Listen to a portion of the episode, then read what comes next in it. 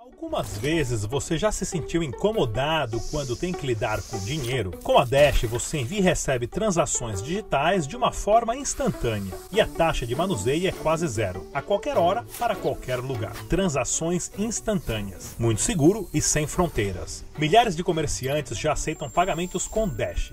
Compre online ou na loja. Envie dinheiro para as pessoas do seu círculo com o Dash.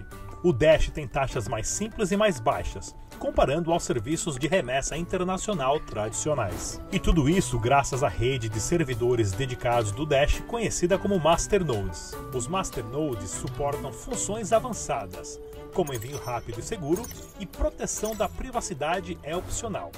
E o mais importante, a rede Dash é uma rede autônoma. Os Masternodes votam em projetos da comunidade e esses projetos garantem que a rede Dash continue evoluindo seu ecossistema distribuído globalmente. Basta baixar a sua carteira digital gratuita no site dash.org e você pode enviar e receber transações em minutos. Dash é dinheiro digital. Olá a todos, eu sou Rodrigo Digital e bem-vindos ao Debate Descentralizado. Essa é uma iniciativa do canal Dash Dinheiro Digital, juntamente com o Rossello Lopes, o fundador da antiga CoinBR, agora Stratum, e também da plataforma Stratum Blue. O objetivo principal desse programa é trazer as principais personalidades de criptomoedas do Brasil e do mundo para uma conversa amigável sobre essa revolução que está acontecendo agora. Deixe também nos comentários qual tipo de tema você gostaria de estar assistindo aqui no Debate Descentralizado e não se esqueça de curtir e compartilhar nossos vídeos. Mais uma vez, bem-vindo ao Debate Descentralizado. Centralizado de hoje na nossa tela nós temos aqui presente o Cássio Gussão, ele que é jornalista do portal Cointelegraph.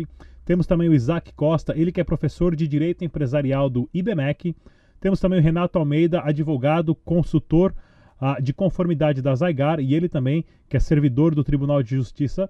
E temos o Rossello Lopes, fundador do Grupo Extrato. Muito bem-vindo a todos e vamos conversar no debate descentralizado de hoje no tema Ministério Público, eh, desculpa, Ministério da Economia abre consulta pública para saber se você acha certo declarar Bitcoin para a Receita Federal. Sim ou não?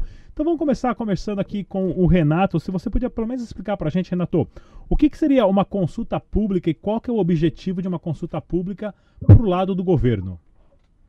Ok, a, a, consulta pública é uma oportunidade que um determinado órgão da estrutura administrativa oferece para a sociedade né, opinar sobre um determinado tema. No caso específico dessa consulta pública, que, que é o objetivo do nosso debate hoje, a, ela é mais ampla né, do que apenas é, debater os criptoativos, mas no que diz respeito aos criptoativos, o objetivo é obter opiniões ou pareceres sobre a, a relevância né, da prestação de informações à Receita Federal do Brasil sobre as operações realizadas com criptoativos. Cássio Gussão, jornalista do Cointelegraph, por favor. Bom, acho que o Renato explicou aí muito bem. É, uma, só ressaltar que a consulta pública é isso, né? Para o governo quer ouvir sua opinião, não quer dizer que ele vai ouvir e vai implementar, né? Então ele pode, você pode ir lá dar sua opinião e ele decide se vai implementar ou não, se vai levar em consideração ou não. Mas já mostra que a iniciativa é extremamente válida, eu acho. E, na minha opinião, está na hora da galera de cripto aí sair do Twitter, do Telegram, do WhatsApp, onde fica aí só falando entre nós mesmo, ir lá e participar da consulta pública e pôr sua opinião. Se é contra, vai lá e senta o dedo, mete o pé e fala que é contra. Não adianta depois ficar lá no Twitter escrevendo: governo, vem atrás de mim, governo quer meus bitcoins e blá blá blá. Essa é uma oportunidade que o governo está dando para você dizer diretamente para o governo qual a sua opinião sobre o tema. Então, acho que a comunidade de cripto, quem é contra ou quem tem alguma opinião sobre o tema, devia e tem obrigação, na minha opinião, de participar disso, independente se o governo vai acatar ou não o que for escrito ali. Mas é um espaço de é um espaço que o governo está dando e acho que a gente tem que aproveitar. Uh, Isaac Costa, professor empresarial de Direito do IBMEC. Perfeito. acho que os colegas já colocaram muito bem o ponto. As consultas públicas, elas se inserem é, no contexto de uma administração pública cada vez menos unilateral, né, menos imperativa e mais consensual. É, eu acho que é incrível o trabalho é, comparado aí com o que era o governo há 30, a 40 anos atrás, sobretudo porque nós vivíamos em uma época ditatorial, né, há 40 anos atrás, você comparar a, a, a iniciativa né, de o um governo estar perguntando para a sociedade o que, que ela acha sobre uma norma. Né? Tem que ser visto com os olhos, mas é claro, como bem ressalvou o Cássio, que o fato, o que você se manifestar não necessariamente vai ser acatado. Mas esse é um processo que as agências reguladoras já têm feito, e eu acho que é interessante que a Receita Federal comece a fazer isso, porque as normas tributárias elas têm um impacto muito grande na realidade dos negócios, às vezes até muito mais relevante do que uma norma da CVM, do que uma norma da SUSEP ou mesmo do Banco Central. É, muitas das estratégias no Brasil de verificar se um negócio é viável não vai depender do regime tributário. E a Receita sempre tem é, trabalhado na base da canetada né, ao longo do tempo e gerado muitas discussões entre físico e contribuinte que acabam gerando processo administrativo tributário que se estende por um longo período e dificulta a segurança jurídica. Então, é louvável essa iniciativa. Agora, temos que realmente olhar com ceticismo e ver o quanto do que for falado pelos cidadãos vai ser efetivamente incorporado na norma. A ah, Rossello Lopes, fundador do Grupo Straton. Microfone. Desculpa, pessoal. O Isaac falou uma coisa bem, bem legal mesmo, né? É bom uh, essa, essa abertura do governo escutar quem usa, né? Porque até então a gente tinha visto que ela abaixo, essa aí é a regra e, e, deu. Então, agora a gente está tendo essa oportunidade, cara, é muito legal de a gente, tudo bem, não é um plebiscito, não é isso, aquilo, e vindo essa abertura de falar, pô, queremos ouvir. E é o que o Carlos falou, não é uma questão de, por favor, vamos lá. Cara, é a tua oportunidade de chegar lá e sentar o dedo, de falar o que tu tem que falar, até porque é o seguinte, Uh, se a gente tem uh, começa a falar isso para o governo, não concordo com isso, não deveria ser assim, não deveria ser assim, e colocar, também não adianta ir lá e falar, ah, não, eu não quero porque imposto é roubo. Cara, tenha fundamentos, né? Então, é interessante poder ir lá e dizer com fundamentos o que que é. Isso seria é muito bom esse tipo de coisa. Eu já fui lá, já coloquei e já coloquei todo o porquê que eu acho, o que eu acho que deveria ser, ainda dei ideias do que deveria ser. Então, eu acho que é muito legal fazer isso. E, Cássio, eu vou estender um pouquinho mais. Eu acho que os, especialistas, os, os, principais eh, CEOs de empresas de, de criptomoeda do Brasil, deveria, sim, por obrigação, ir lá e realmente, e inclusive, fazer algo que nós vamos fazer na nossa base de dados. A gente vai mandar eh, para a nossa base de dados de clientes, que no Brasil são mais de 600, eh, de 600 mil usuários, nós vamos mandar o link para que os usuários entrem lá e realmente participem. Então, eu estou fazendo muito mais do que só falar, olha, faz isso ou, ou aquilo. Então, acho que a gente tem a obrigação de aproveitar. Se vão fazer alguma coisa depois ou não, bom, a gente só vai ver o resultado depois. Mas já serve para nós, para que a gente possa falar. Quando me perguntaram, eu fui lá e falei a minha opinião. E aí, por que, que não teve mudança? Então, dá força suficiente para a gente cobrar alterações ou cobrar mudanças de regras que são colocadas goela abaixo. No atual momento, nós temos aqui agora né, o Ministério da Economia que está abrindo essa consulta pública, porém, entre Receita Federal, COAF, Banco Central, CVM e agora Ministério da Economia, qual que é a autoridade do governo que vai dizer Bitcoin é dinheiro ou Bitcoin não é dinheiro? Vamos começar com o Isaac Costa, por favor. Bem, a gente tem que olhar para quem é a instituição, quem é a autoridade estatal que define o que é dinheiro. Né? Em primeiro lugar, dinheiro é um conceito técnico-jurídico bastante preciso. Né? A moeda ela é aquela que tem o poder liberatório das obrigações. Ou seja, é, é, o, você tem um curso forçado, você a outra parte ela é obrigada a aceitar aquele bem, né, que é eleito pelo Estado como moeda, e aí então ela se é, é, aquela obrigação, né, aquela prestação econômica, ela é extinta. Esse é um conceito trazido no Código Civil, complementado pela lei do Plano Real. Esse é um conceito pacífico. Então, o que nós temos é, não seria exatamente uma qualificação jurídica uh, dos criptoativos como moeda, não é, ou como dinheiro. a gente poderia ter uma classificação desses ativos como ativo financeiro, que é muito mais, que é uma coisa problemática, porque a gente está falando aí de um conceito econômico, não de um conceito jurídico. E, pelo menos eu desconheço, os colegas aqui podem é, me complementar, mas eu desconheço alguma norma que traga esse conceito técnico jurídico preciso do que seria ativo financeiro, né? Então, é, nós temos algumas normas do Banco Central a respeito de quais são os ativos que podem servir de uh, instrumentos subjacentes para contratos de derivativos, poderia ser uma âncora, né, para a gente pesquisar esse conceito, mas a gente não tem.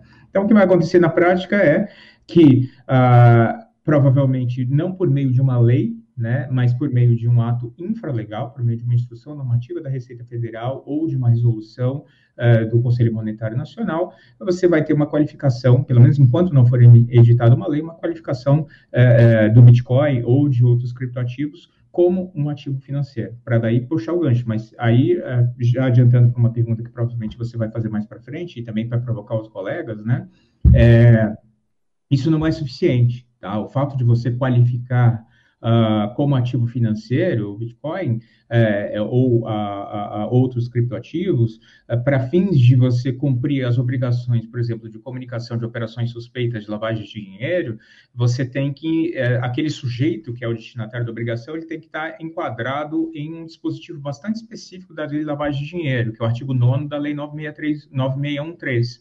E, na minha visão, forçando a barra, dá para a gente encaixar ali, mas tem que forçar muito a barra. Ou seja, em síntese, mesmo que alguém, um órgão desses, defina que Bitcoin é, é, é, ativo financeiro, que criptomoedas são ativo financeiro, a gente vai ter, primeiro, o dever de comunicar operações suspeitas de lavagem de, de, lavagem de dinheiro, por mais que ele esteja na lei, pode não ser suficiente, essa previsão legal. E segundo, é, quaisquer outras comunicações, quem operou, quanto tem de saldo, é, a gente vive num Estado democrático de direito em que as pessoas só podem fazer ou deixar de fazer alguma coisa, se não em virtude de lei. Né? Então, uma resolução da Rece... do Banco Central, uma instrução normativa da Receita, não tem força de lei. Então, a gente precisaria de uma lei para instituir essa obrigação.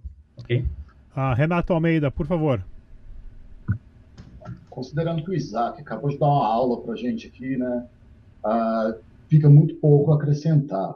Mas ah, eu me recordo claramente que na época da, da edição da instrução normativa 1888, eu tive a oportunidade de falar algo é, realmente nessas mesmas linhas, né, acerca da necessidade da definição legal de criptoativo.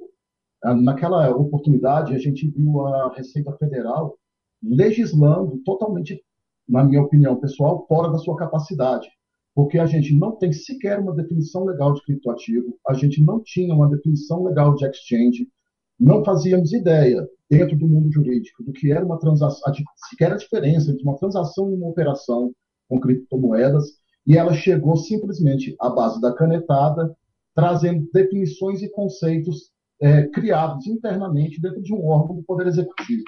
Né? Isso é uma aberração dentro do nosso ordenamento jurídico, uma vez que é, definições dessa natureza deveriam naturalmente emanar do Poder Legislativo. Uh, outra coisa importante a se observar quando a gente está falando de criptoativo é que um mesmo criptoativo, na, na sua forma singular ali, ele acaba tendo papéis, exercendo papéis diferentes dentro do sistema financeiro. Ora funcionando como moeda, ora atuando como reserva de valor, como valor mobiliário. Então, a aplicação que se dá à criptomoeda vai ser extremamente é, importante para que a gente escolha um desses caminhos e isso, por consequência, leve a qual é o órgão regulador. Foi, inclusive, uma das, a sua pergunta inicial. Né? Interessante que essa, que essa consulta pública ela está é, no oriundo da CAMEX, né? que é a Câmara de Comércio Exterior. Olha só que interessante, né? é um órgão que tem um interesse bem específico dentro da, da administração pública, uh, mas que pelo menos tomaram a iniciativa de, de deflagrar essa consulta pública. Então, conforme essa classificação do criptoativo, a gente é, não precisa de nenhum órgão é, de supervisão novo. A gente vai ter a atuação do Banco Central, conjuntamente com a atuação da, da de acordo com a classificação desse criptoativo, da utilização desse criptoativo, né, de como ele se apresente, e a Receita Federal tem um único objetivo no, no, final dessa história toda, que é a tributação. Cássio Gussão, Cássio Gussão, por favor. Rapaz, os caras aí manjam demais, eu não manjo tudo isso aí, não. Ó, é, bom, o que, que, eu posso dizer só para completar aí o que o pessoal está falando? Realmente, né, o que vai dizer se é, se é dinheiro ou não é uma lei. E hoje a gente tem três projetos de lei. Tem, peraí, tem o 230 que eu estou olhando aqui no computador. Tem o 2303 na Câmara dos Deputados, que é de autoria do Aldo, o 2060 também, que é de autoria do Aldo, pedindo, ambos pedindo a regulamentação do Bitcoin, estabelecendo regras e tal. E aí, no Senado, a gente tem o 4207, que foi apresentado recentemente, e tem também o. Peraí, tem mais um aqui, que é o do Flávio Arns, que é o 3825. Então, a gente pode contar aí quatro projetos de lei pedindo a regulamentação do Bitcoin. Uns estabelecem o Banco Central como regulador, outros colocam a CVM. É que eu acho assim que devia juntar tudo isso e debater num PL só, né? Não acho que não precisa de dois PL no Senado e dois PL na Câmara, sendo que a conclusão de todos deveria ser a mesma, né? Tem que ser a mesma. Esse ano provavelmente não vai retomar o debate entre com esses PLs aí por causa do corona, enfim. Então, provavelmente vai ficar para depois. Lembrando que o projeto, o primeiro projeto que surgiu, que foi o 2303, que é do Auro, é de 2015. Então, vocês verem como, desde 2015, a gente está tentando debater o que é Bitcoin, quem vai regular, quem é o responsável e até hoje nada. Então, muito provavelmente isso vai ficar para depois também. Acredito que nem o ano que vem a gente vai ter uma definição sobre isso. Uma coisa importante aí em termos de reconhecimento é que o Banco Central do Brasil reconheceu no ano passado o Bitcoin como um bem e incluiu o Bitcoin na, na balança comercial brasileira. E por justamente por incluir o Bitcoin, o, o Banco Central declarou que houve um déficit na balança comercial por conta da mineração de Bitcoin que acontecia fora do Brasil, de mineradores brasileiros que moravam no Brasil, mas que tinham operação fora e faziam, entre aspas, importação desses Bitcoins e acabavam negociando eles aqui. Então, isso é uma coisa que às vezes a gente esquece um pouco de falar, mas foi um reconhecimento muito importante por parte do Banco Central aí de reconhecer o Bitcoin como um bem. E atendendo, ele fez isso atendendo, se não me engano, recomendações inclusive do FMI ou do GAF, agora não vou lembrar muito bem aqui. Mas é só isso, só para completar aqui, para eu não falar nada, porque os caras aí manjam demais, mano, falando tudo aí. Rossello Lopes, da, do Grupo Stratum. Eu gostei muito do que você falou também, Cássio, uma, uma palavra interessante, importação do Bitcoin, né? Como que a gente importa um Bitcoin, que ele já é um sistema único e exclusivamente desenhado desde o seu princípio, né, para não ser parado por nenhuma fronteira. Mas a gente vai voltar nesse assunto. Rossello, por favor. Bom, só para complementar ali, né, uh, tem um outro no Senado que o Isaac falou, que é o 3949, né, que também está no Senado, também é um projeto de lei que está colocando, que está lá. Cara, eu, Cássio, tem razão, cara, eu fico sem graça de depois da aula que acabei de ter com, com os dois, né, cara. Mas tem uma coisa bem legal, lá em 2015, quando eu fui no, eu fui no congresso, fui o primeiro da área de criptomoeda aí no congresso, quando os caras estavam misturando o negócio com, com milhas aéreas ainda. E eu, quando falei e dei uma palestra sobre criptomoeda lá em 2015, primeiro eu fui escorraçado pela, pelo ecossistema, né, que eu não devia ter ido lá, que não era, não era para falar sobre criptomoeda, aonde já se viu isso, né? E lá, e quando eu conversei naquela época, ficou todo mundo com cara de interrogação, né? E agora continua grande parte ainda com cara de interrogação e continua a interrogação de quem vai regulamentar o negócio. Eu sou um cara completamente contra criar departamentos, a gente tem que enxugar o máximo possível. Né? Eu, mas na situação da criptomoeda em si, eu falei isso uma vez lá no Encla, uh, que estava o pessoal do Gafi também, tinha uma galera. Eu sou sinceramente favorável a ter um departamento do governo somente para criptoativo, cara. Eu acho que deveria ter um único departamento só para cuidar de tudo isso aí, porque aí vai, ele vai cuidar de lavagem de dinheiro, ele vai cuidar de, de, de, evasão de divisas, ele vai cuidar de uma série de coisas, porque é muito complexo. Talvez eu estou inchando, isso que eu estou falando vai contra até coisas que eu acredito. Eu acho que o Estado deveria ser muito uh, ali, a gente deveria enxugar o máximo possível. E eu estou fazendo, falando o contrário. Porém, porque eu sei da complexidade que é isso, né? Porque vai existir, primeiro, quem tem a caneta mais pesada, se é o Banco Central, ou se é esse, ou se é aquilo, ou então se não. Então bota tudo no Ministério da Economia, bota tudo para um, um cacique lá mandar e acabou. Mas eu acho que a gente precisaria, até para que tenha mais uh, fôlego no mercado, eu acho que deveria ter, pelo menos inicial, um sandbox disso. Tá, a CVM já fez sandbox dela, aí um outro fez sandbox dele.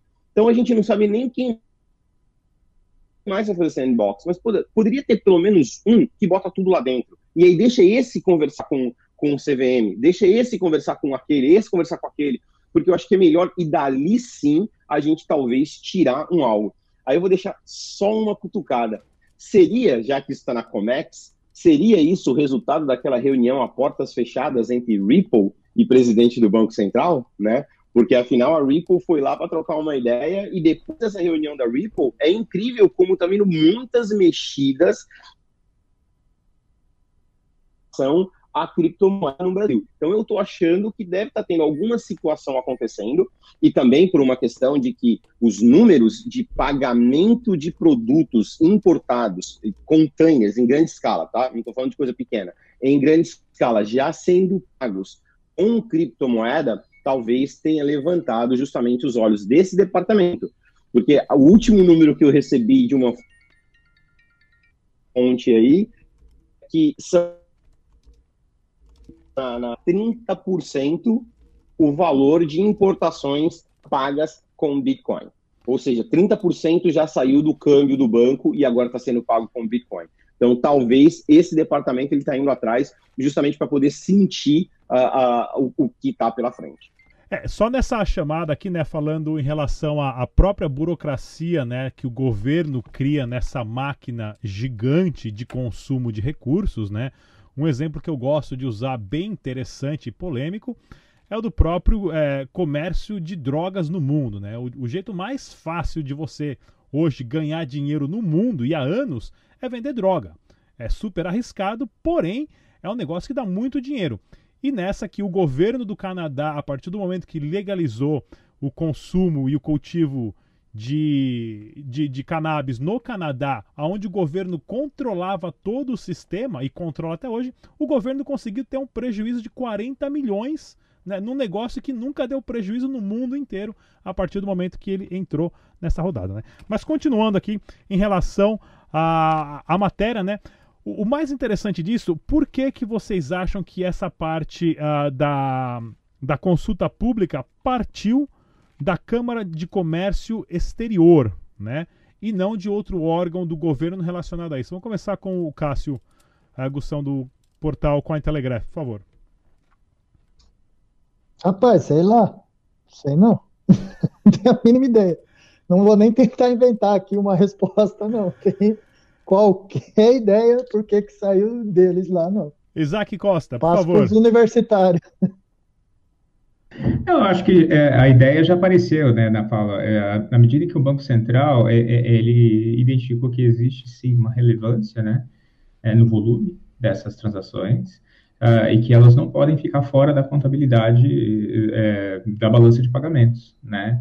Então, seria muito natural a gente entender que o que está acontecendo é uma recepção pelo direito vigente, né, pelas instituições vigentes dessa inovação, dizendo, ok, a gente, esse negócio cresceu, é, faz 12 anos aí que surgiu a ideia, é, nesses 12 anos a gente tem uma movimentação, aí se você abre lá o Core Market, market Cap da vida, o volume negociado disso no mundo, eu não posso ignorar. Então eu tenho que sim para poder, é, e aí você tem que ter o mandato do Banco Central, não é, para controlar o balanço de pagamentos, as entradas e saídas de recursos, os motivos das operações de câmbio, nada mais natural do que, uma vez detectada a relevância dessas operações, você trazer isso para dentro. Aí, por que especificamente nessa Câmara do Comércio Exterior? É, penso porque uh, dentro do Ministério da Economia, né, uh, o que parece para a sociedade é que você tem essa batata quente que está pulando de mão em mão. Né?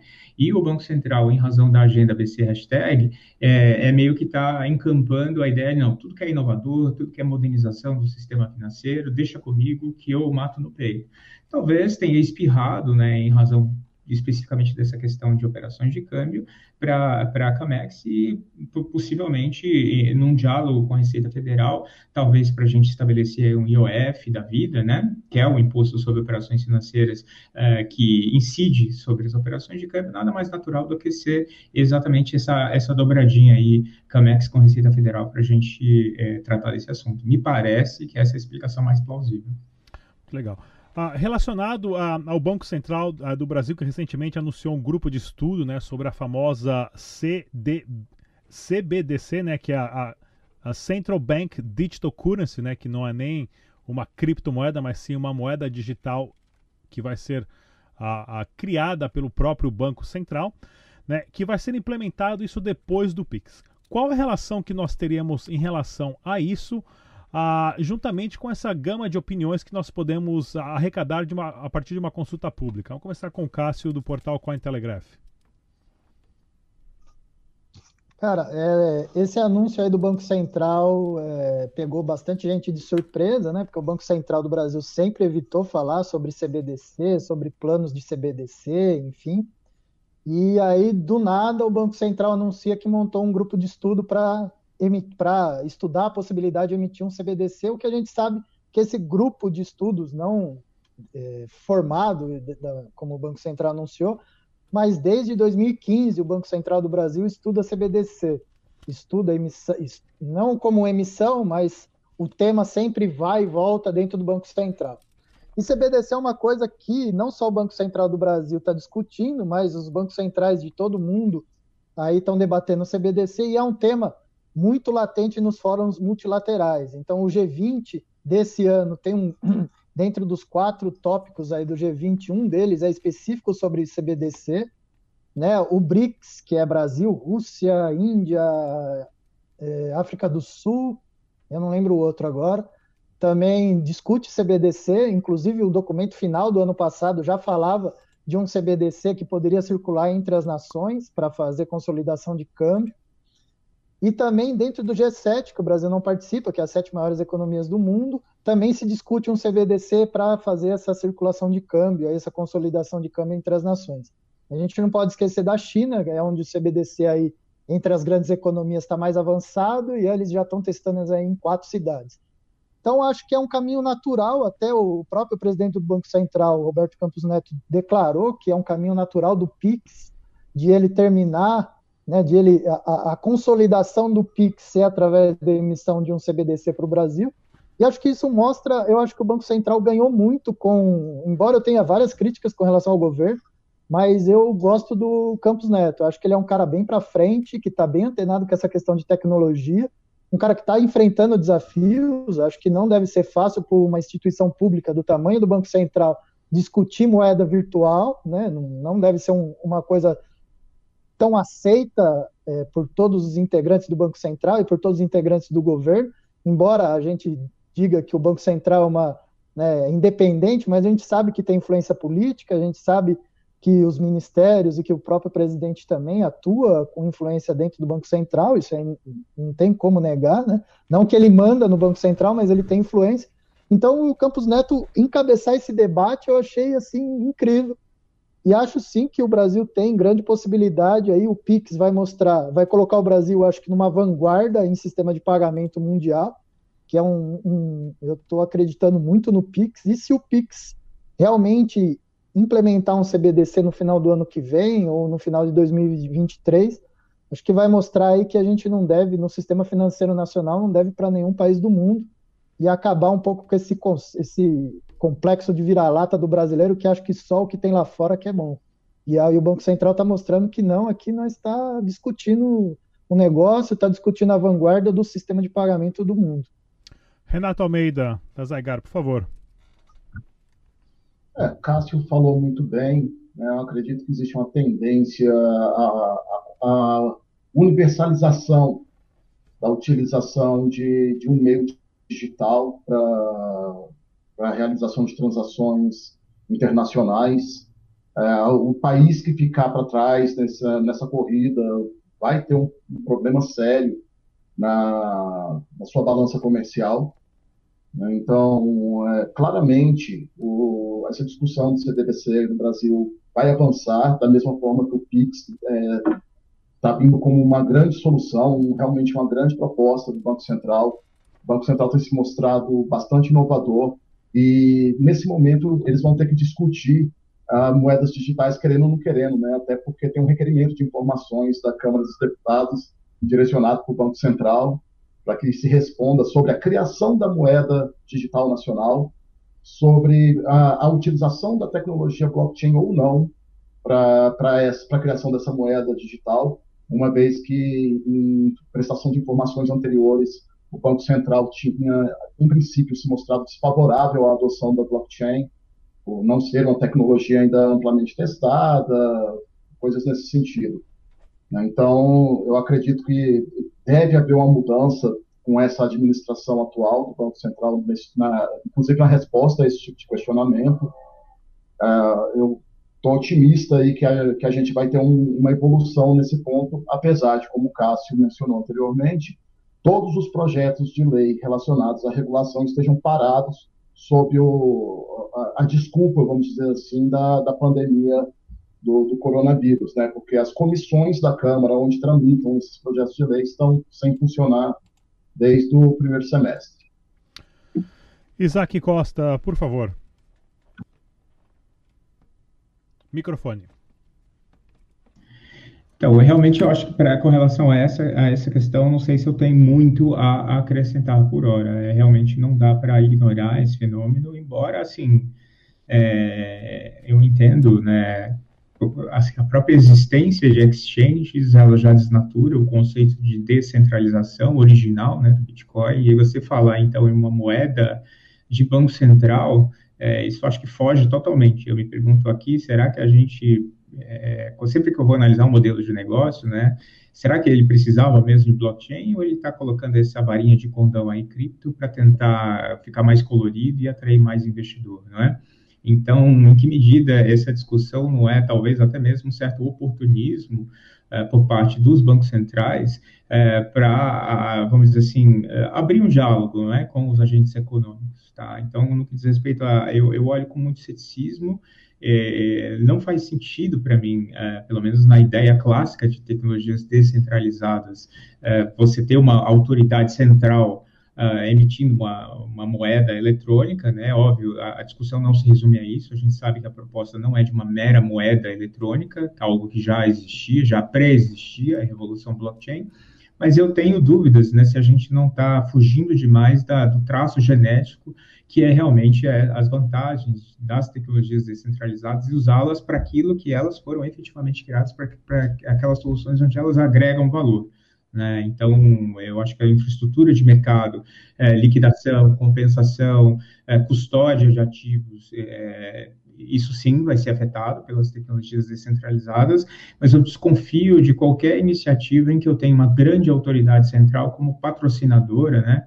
De um determinado ativo, é, de um suposto criptoativo. Eu acho que esse traço genético, talvez os colegas não concordem totalmente comigo, mas a gente deveria gastar mais energia, enquanto sociedade, enquanto agentes econômicos, em procurar soluções onde o caráter descentralizado dessa tecnologia ele é mais relevante. Então, esse é o que eu tenho a contribuir nesse ponto. Rossello Lopes. Bom, uh, eu acho assim, o Isaac falou uma, uma coisa legal ali, o, o próprio Cássio, Uh, é, interessante quando a gente vê os bancos centrais né, criando a sua própria criptomoeda. A única coisa que eu imagino como ponto bom, se vai ser em blockchain, eu acredito que nunca ninguém vai fazer em blockchain para usar descentralizado, porque o cara tem o controle, quer, quer ter o controle, ele quer passar TI, total controle sobre isso. O que eu acho muito interessante é que possibilita, por exemplo, os bancos, por, uh, os bancos, os governos, vamos falar assim, não os bancos, os governos, a ter a moeda dele de forma mais rápida e mais eficiente, transacionando em outro país. Então, o, o, exemplo ali do, do BRICS, quando eu morava na África do Sul, eu fui até em alguns eventos do BRICS a convite do governo sul-africano para participar. Então, uh, vamos imaginar aonde a gente tenha uh, uma facilidade da moeda chinesa, que é a mais próxima que a gente tem aí. Vamos imaginar se o camarada lá na, na linha 25 de março passa a vender o produto dele direto em yuan digital é um node, é, é muito, é uma configuração de uma carteira. Né? Então, o único motivo que eu vejo de um banco central emitir a sua própria criptomoeda é para isso, é para ser fácil você transposicionar pra, de, de, fronteiras. Do contrário, aí eu entro naquele outro lado do seguinte: eu olho para o histórico de qualquer país.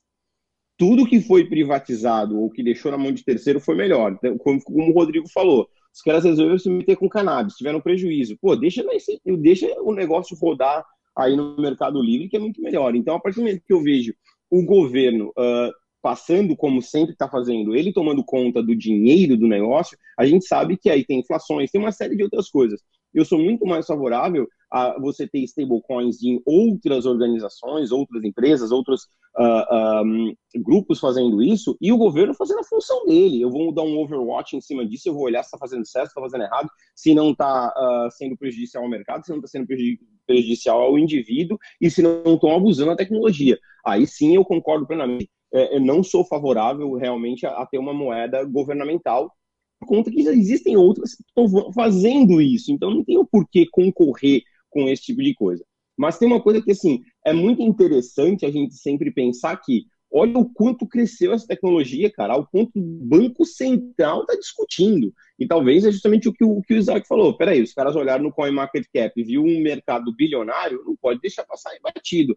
Então, para quem diria que uma, um white paper de um programador que a gente nem sabe quem é, está sendo discutido por grandes bancos centrais. Se a gente pudesse pegar lá o DeLorean e voltar no tempo e falar em 2008, contar para todo mundo, sabia que um dia os bancos centrais do mundo inteiro vão estar discutindo sobre isso, ninguém iria acreditar, é uma risada da nossa cara. Né? Então, mas olha a que ponto chegamos, ao ponto de realmente estar discutindo. Eu acho que vai ser muito legal ver uh, qual vai ser o resultado da China, para que os próprios governos possam entender o que está acontecendo, de repente a própria União Europeia fazer o deles também. E tem uma coisa muito legal que eu estou curtindo, que, o que o Cássio falou, do Banco Central. O Pix, cara, a gente vai dar um baile no mundo. Da mesma com o TED já foi um baile, cara. O Brasil foi um dos primeiros países do mundo a ter uma transação, uma compensação em minutos até hoje nos Estados Unidos não acontece isso. Então, é, foi um dos primeiros países a fazer isso. E olha o que a gente está fazendo agora. E a Europa já está colocando em discussão ter um sistema melhor do que o sistema do IBAN que os caras têm. Enquanto aqui a gente vai implementar esse ano. Lá os caras começando a conversar ainda. Então, a gente realmente vai dar um banho nesses caras. Eu, tô, eu também admiro o que o Campos Neto está fazendo pra caramba. Eu, eu não achei que o cara ia ter todo esse punch e o cara tá tendo. Admiro demais o que o cara tá fazendo ali. E eu acho que quando a gente tivesse rail do Pix funcionando perfeitamente, talvez o próprio Banco Central falou, criptomoeda para quê, nossa? Quando está funcionando realmente o meio de pagamento aqui funcional. Não teria motivo para fazer a própria criptomoeda, a não ser ter isso. Não, peraí, eu quero dar uma funcionalidade para o Paraguai usar a moeda brasileira ou quero dar para a Venezuela usar a moeda brasileira. Aí beleza, tudo bem. Mas do contrário, o sistema funcionando 24 por 7, com velocidade, com transparência, e o melhor de tudo, que muita gente não está falando do Pix, a quantidade de fintech que vai poder colocar os produtos dela na rua sem o protecionismo todo que os grandes bancos tinham, vai ser sensacional. Então, assim, cara, é, eu vou dar os parabéns pro Pix. Eu não vejo a hora de entrar o Pix no, no, mercado, porque eu acho que a gente vai dar um show em como o mercado vai funcionar para o mundo inteiro. O mundo inteiro vai olhar a solução do Pix como um exemplo de funcionalidade. Uma coisa interessante também seria a gente é, avaliar no, no futuro próximo o impacto de moedas digitais nacionais no mercado das stablecoins, hein? Tem coisa grande vindo aí. Sim, porque na verdade nós temos mais de cinco já no mercado nacional. Então eu acho muito legal mesmo a gente ter esse, impacto. E só para complementar, para não me estender muito, a gente vai ter uma chance com o Pix que muitos talvez não estejam pensando, que é o seguinte: agora todo usuário vai fazer pagamento por QR Code. Né? É claro que muita, eu já escutei, tá? Já escutei gente falando assim: nossa, que legal essa evolução para fazer pagamento por QR Code. Aí eu penso, pô, mas 2009 já tinha isso na criptomoeda, né, cara? No Bitcoin a gente já viu lá em 2009, lá atrás, há mais de 11 anos. Então não tem nada de evolução aí, né? Vamos dar certinho. Mas eu acho que vai ser muito legal, porque daqui a pouco a gente vai ver, uh, tá bom, um QR Code significa pagar com moeda fiduciária, significa de repente pagar com Bitcoin, significa pagar com stablecoin brasileira. Então a gente vai ver coisas bem legais que isso, esse sistema todo vai, vai, vai funcionar. E o melhor de tudo, né? o, o, meio de pagamento começa a ser muito similar. É a mesma coisa do cartão de crédito. Tem a maquininha, se a é, bandeira Master, bandeira Visa, bandeira Max, bandeira essa, bandeira essa. A gente vai ver lá talvez o QR Code, qual que vai ser? Ah, vai ser real, ou vai ser uh, Haas, ou vai ser Bitcoin, ou vai ser Tether, qual que vai ser? Eu acho isso muito legal. Então, aí vem, voltamos de novo com aquela questão. A gente precisa de um sandbox legal para a gente poder testar tudo isso e para a gente poder ter números para extrair de tudo isso. É, sem, sem contar também que. Oh, só... Diga lá, diga lá. Não, só para completar o que o Rossello está falando aí, acho que a gente não pode esquecer nessa evolução do Banco Central do Open Bank, que vai, junto ao Open Bank, junto com o Pix, é, às vezes a galera de cripto pode não estar tá entendendo o impacto que isso vai causar no mercado e no sistema financeiro nacional, mas é praticamente uma mudança de paradigma total. É o que o Rossello falou. Hoje, as exchanges, as empresas de Bitcoin, ficam precisando. Oi, voltou aqui. Hoje, as exchanges de Bitcoin, as empresas de Bitcoin, precisam ficar pedindo pinico para os bancos, ficar lá, não pode falar, não pode colocar que é Bitcoin, que é criptomoeda no contrato social, tem que ficar camuflando, moeda digital. E, porra, mano, vai fazer nada, vai estar conectado com o sistema 24 por 7, vai estar conectado né, via API, vai poder fazer tudo. Então, o cara viu lá, tem criptomoeda na, na, na viu que está um preço melhor no mercado Bitcoin, ele vai poder transferir dinheiro rapidamente de um lugar para o outro em dois segundos, aproveitar aquela oportunidade de trade, voltar para a Stratum, de repente comprar de novo. Enfim, abre um leque de possibilidades inacreditável. E com o Open Bank, esse leque ainda amplia de uma forma é impossível da gente imaginar todas as possibilidades que dá para fazer agora. O Rossello, a hora que conectar no Open Bank, por exemplo, pode oferecer para os clientes dele um, um, uma poupança salário de Bitcoin. Então, a hora que cai o salário do cara na conta, ele pega automaticamente 10%, converte em Bitcoin na taxa do dia e guarda lá para o cara. Porra, isso é, é, é, fantástico. Vai permitir as, fi, as fintech, as empresas de Bitcoin, serem realmente bancos digitais que a, a, ideia do banco digital é realmente isso, não só você guardar seu dinheiro lá, só guardar não serve para nada. Vai dar funcionalidade para aquilo que está lá. Isso vai ser uma mudança de paradigma inimaginável. Se a gente olhar o mundo inteiro, o Brasil é o único que vai ter esse sistema de Open Bank e o sistema de pagamento digital unido num sistema só. É, sem contar também, né, é, como o Rossello falou do, do TED, né, o DOC e o próprio boleto. O próprio boleto é uma tecnologia uh, que nenhum outro país tem, tão avançado quanto nós temos no Brasil. Inclusive a possibilidade de você pagar diversas contas em diversos bancos ah, ou inclusive casas lotéricas a outras agências do governo, né, essa integração sim facilita para o usuário e quem sai ganhando sempre é o próprio indivíduo, o usuário final. E com certeza a implementação do Pix né, e o processo educacional que vai vir junto ah, com ele, forçando as pessoas a aprender e principalmente a confiar como receber e enviar dinheiro através de um código quadradinho, né, o código QR que é um código de barras moderno, né, o famoso Quick Response.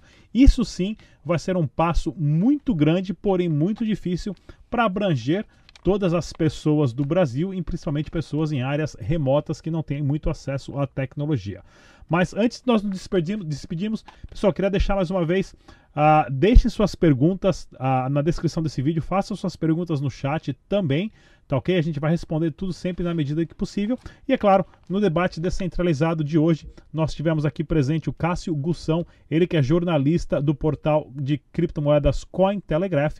Temos também o Isaac Costa, professor de Direito Empresarial da IBMEC, o Renato Almeida, ele que é consultor de conformidade da Zygar e também servidor do Tribunal de Justiça uh, de Brasília, e Rossello Lopes, fundador do Grupo Extrato. Mais uma vez, muito obrigado a todos, até a próxima, pessoal. Tchau!